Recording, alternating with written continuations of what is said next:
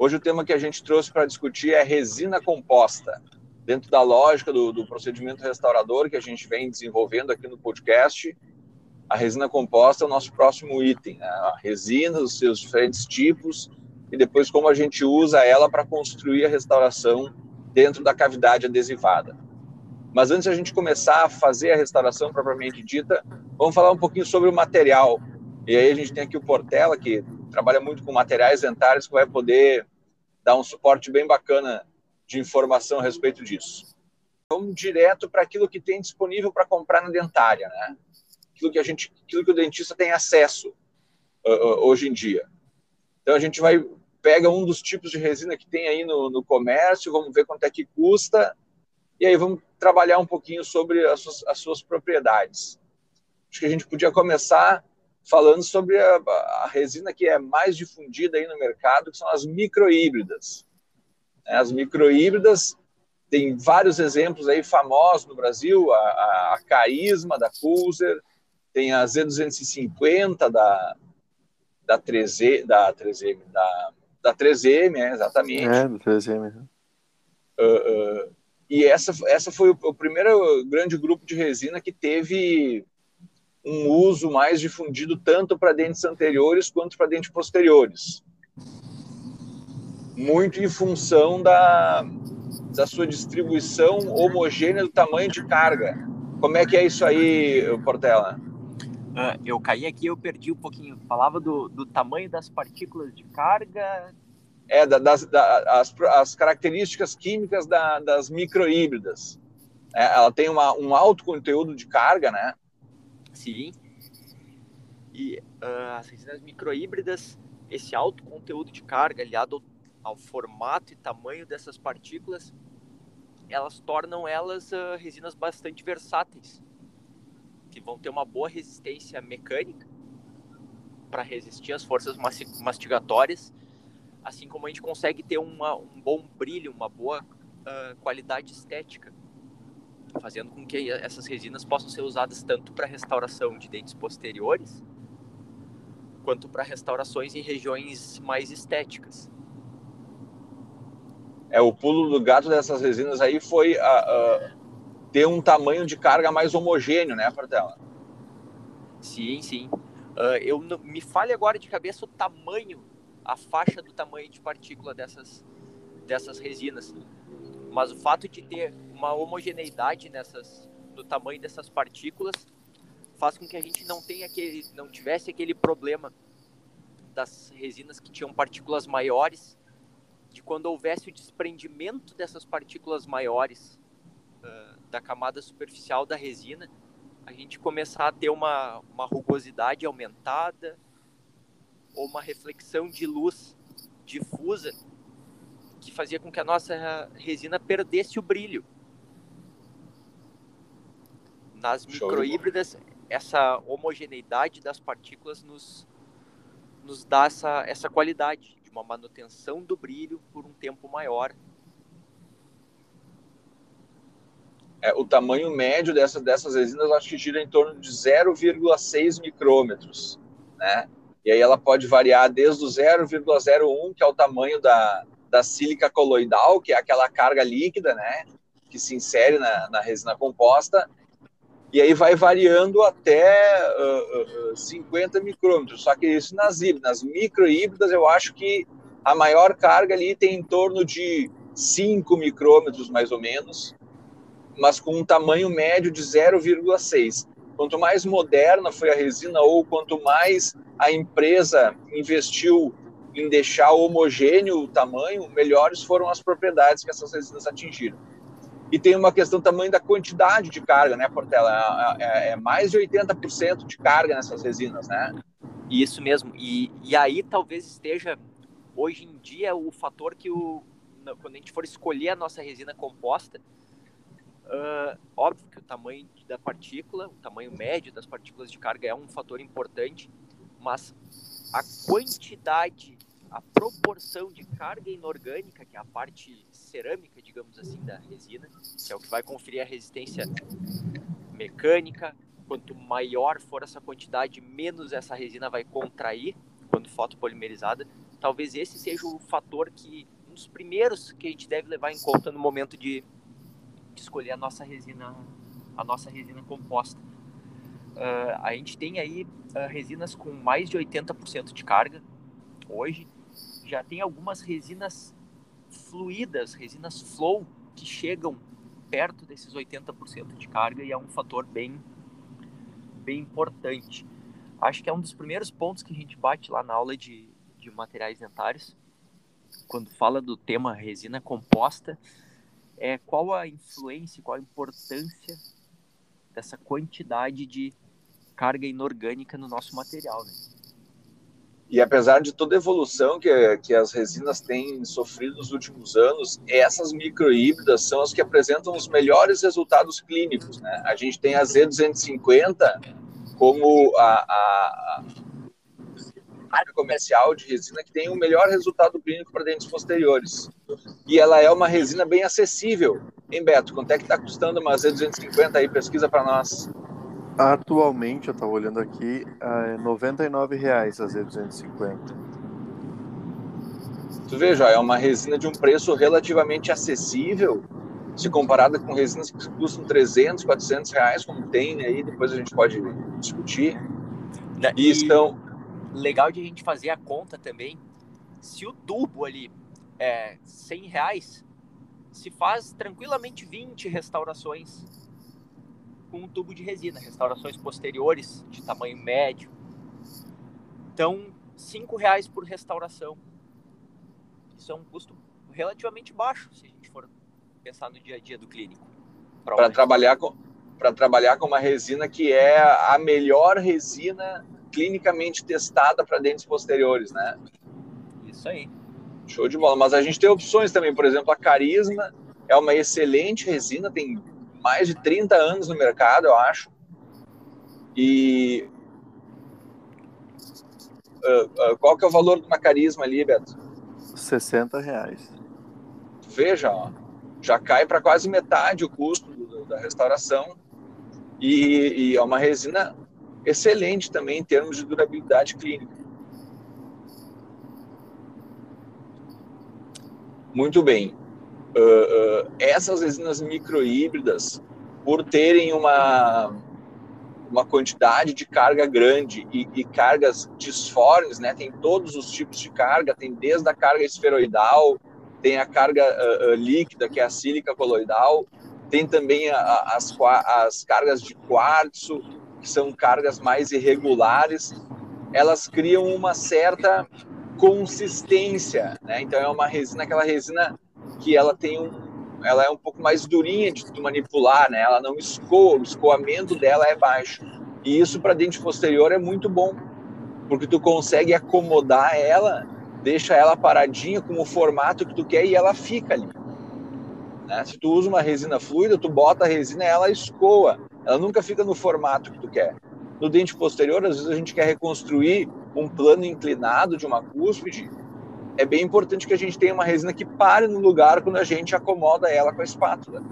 E essas resinas, por terem essa característica de carga, permitem isso também. Além disso, são resinas que têm, muitas delas têm uma, uma carga orgânica modificada, né? Porque se removeu aqueles diluentes monoméricos tradicionais, como o TEG DMA, e, e, se inseriu novos, novos diluentes, diluentes como o UDMA, o bisema, que tem uma molécula maior e fazem com que a resina tenha essa consistência mais dura, por assim dizer.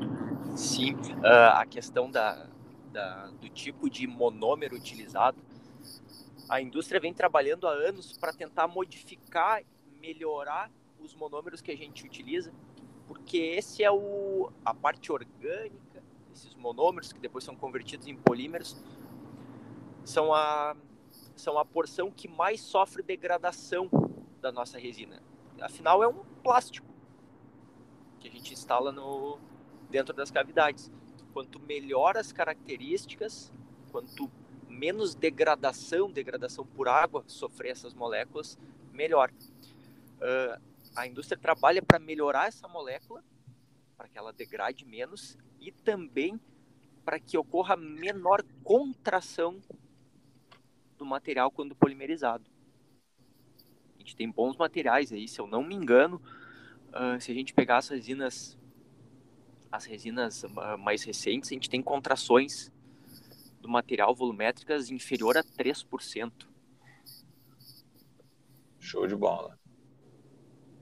E aí, então, uh, uh, para dentes posteriores, a gente tem essas resinas microhíbridas que têm um valor acessível, um desempenho clínico testado em, em pesquisas em vivo, né, e tem a consistência adequada também, alto conteúdo de carga, uh, mas existe também um, um para dentes anteriores, uma, uma nova Uh, sempre existiram aquelas primeiras resinas que tinham uma estética excelente, que eram as microparticuladas.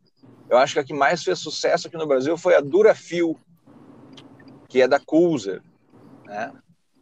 Essa resina tinha uma característica diferente em relação à, à, carga, né, Portela? Como é que ela é? Como é que ela era?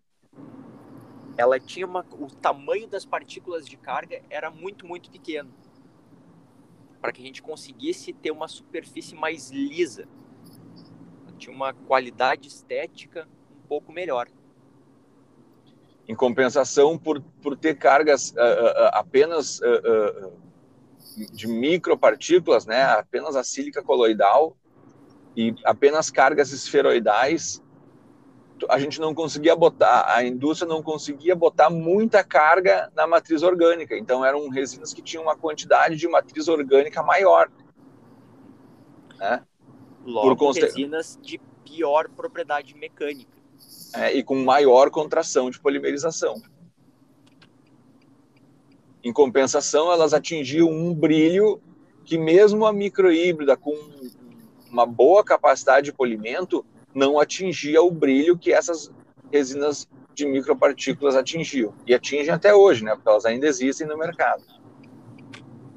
Então, para aquela região, para aquela última camada da faceta, né, onde não vai ter o estresse mastigatório, é só a, o brilho que importa, ou então para aquela restauração uh, cervical que não está exposta a, a, trauma mecânico e onde a lisura é muito importante por causa do acúmulo de biofilme, ali essas resinas são interessantes. Outra característica de, uh, dessas resinas de micropartículas são que elas não são tão firmes, né? Elas têm um escoamento maior, então tu consegue ir esticando ela com a com a espátula ou com um pincel, ela vai ficando fininha, fininha, tu consegue botar uma camada longa e fina, por exemplo, uma faceta, isso é excelente, né? Tu bota um incremento só e estica ela numa monocamada bem fina né, e ela consegue, ela consegue escoar com mais facilidade. Já para um dente posterior é ruim, porque além das propriedades mecânicas ruins, quando tu acomoda ela ali naquela vertente que tu está tentando reconstruir, quando tu pega o foto, volta para olhar para a cavidade, ela já está ela já escoou, já modificou a forma, já perdeu aquela, aquele detalhamento que tu, que tu construiu. Tu tem um valor dessa, dessa resina aí, Beto, na mão?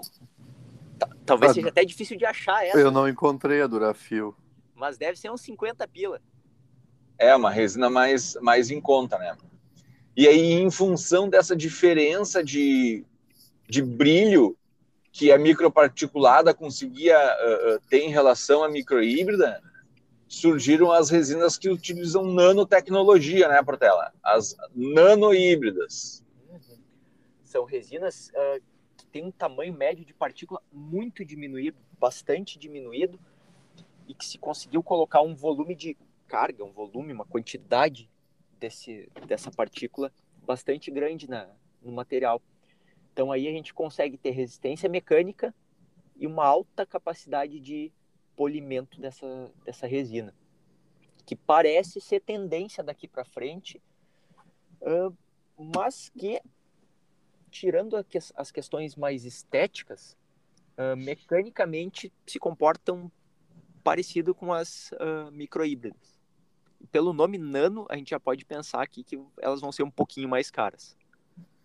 E uh, essas nanohíbridas também tem uma outra característica, é que além das cargas nanométricas, elas construíram cargas um pouco maiores, né? Só que são aglomerados de nanopartículas. Então, aquela carga de 0,6, 0,8 micrômetros que a gente tem numa micro híbrida é uma carga única, uma carga inteira. Quando tu perde ela, tu perde ela inteira, né?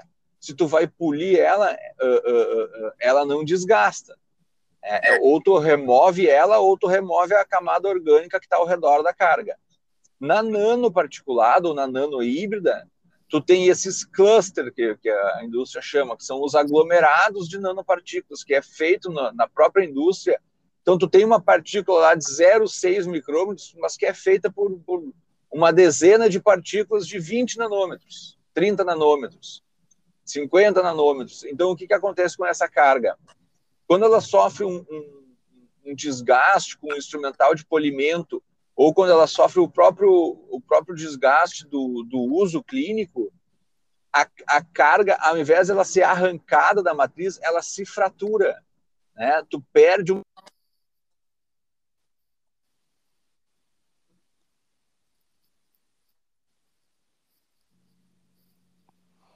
aglomerado. E isso, isso cria uma superfície mais lisa e mais resistente mas a lisura não, a lisura dessas resinas se comparam às microparticuladas. Talvez seja por isso que as microparticuladas saíram do mercado, né? Bom, uh, uh, uh, quase todos os fabricantes lançaram essas resinas nanoparticuladas ali, né, gente? A gente tem, e essas são as resinas mais utilizadas para dentes anteriores, porque além dessas características de polimento excelente, a gente tem também a característica de manipulação. Na grande maioria dos casos, essas resinas nanohíbridas são resinas que têm esse escoamento maior, que tu consegue esticar ela numa camada fininha para fazer uma faceta, né? É aquela resina que escoa, né? Aquela resina mais molenga. O pessoal diz assim, ah, eu prefiro a resina mais consistente, mais firme. A outra, ah, eu, preciso, eu prefiro ela mais molenga, que escoa mais. Bom, depende para quê, né? Para dente posterior, eu quero uma resina mais firme. Para dente anterior, ou para uma, uma faceta, para uma área estética, que eu quero criar uma camada fininha, eu prefiro que ela escoe melhor. E aí tem muitas resinas que, que entram nessa característica aí. Aí a gente pode trabalhar desde a Z350, tem a Carisma Diamond, aí tem a, a, a, Vitra da FGM, a forma a gente... do Ultradente, que é uma resina que uh, eu acho que ela é relativamente recente no mercado, tem um preço bom. É.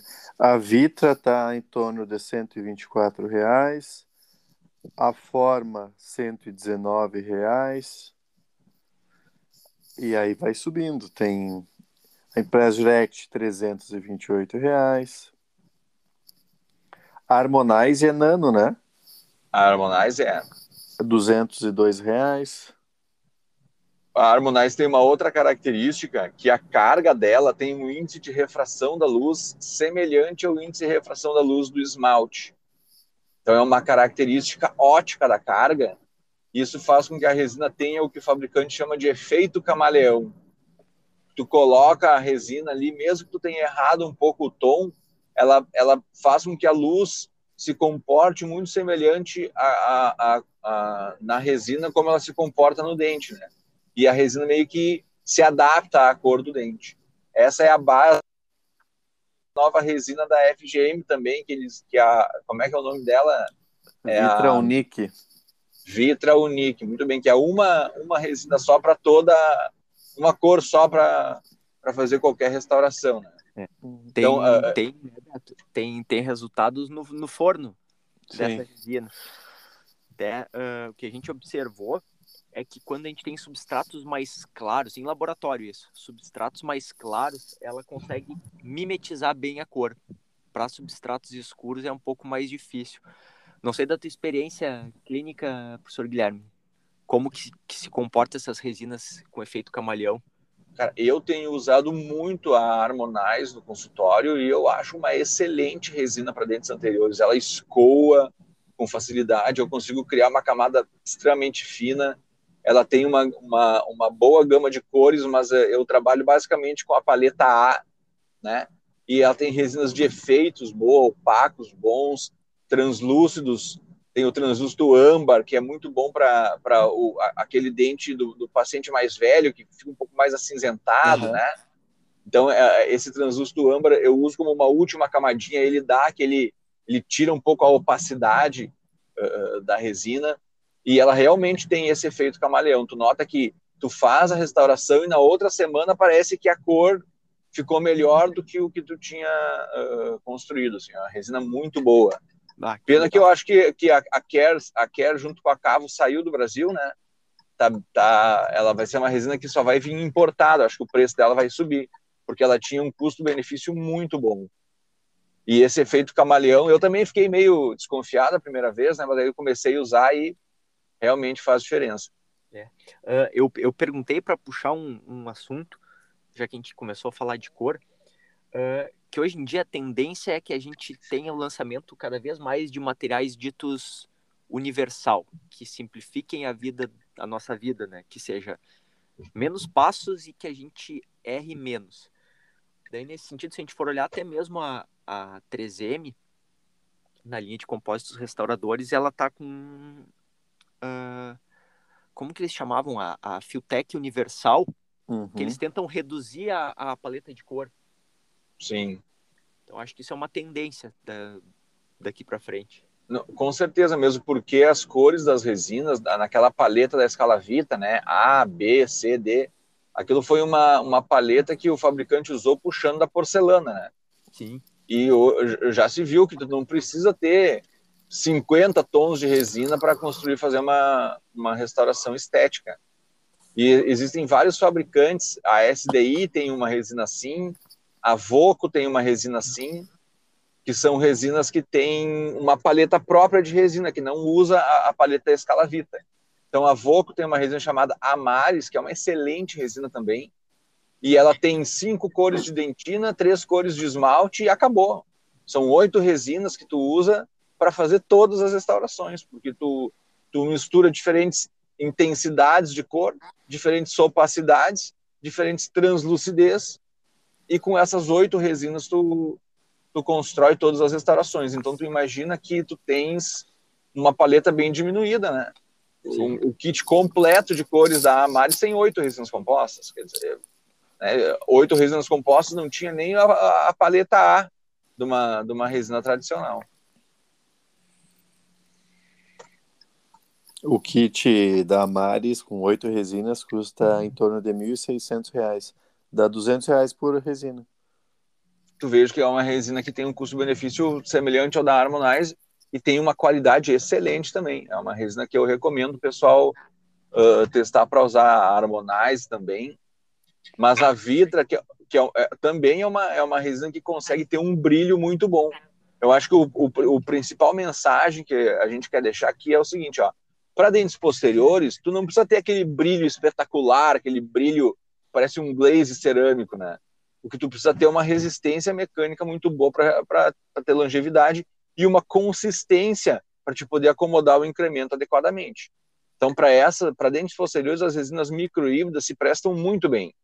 Para anteriores, a gente já precisa de uma resina que tenha um alto brilho e que tenha a capacidade de escoar durante a inserção. Aí vão entrar as resinas uh, uh, uh, nanohíbridas, né, nanoparticuladas, para fazer uh, uh, para ter esse tipo de característica.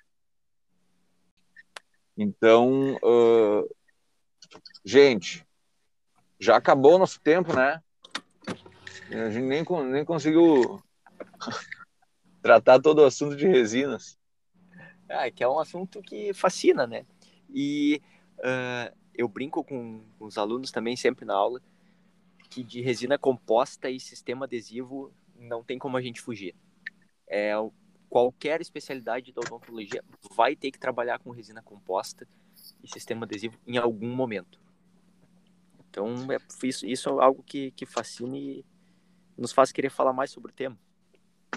Bom, acho que no, no, no próximo no próximo episódio a gente pode falar sobre as resinas flow né, e as resinas bulk fill, como que elas se comportam, as propriedades e, e as indicações para daí sim na outra a gente construir a restauração. O que, que vocês acham?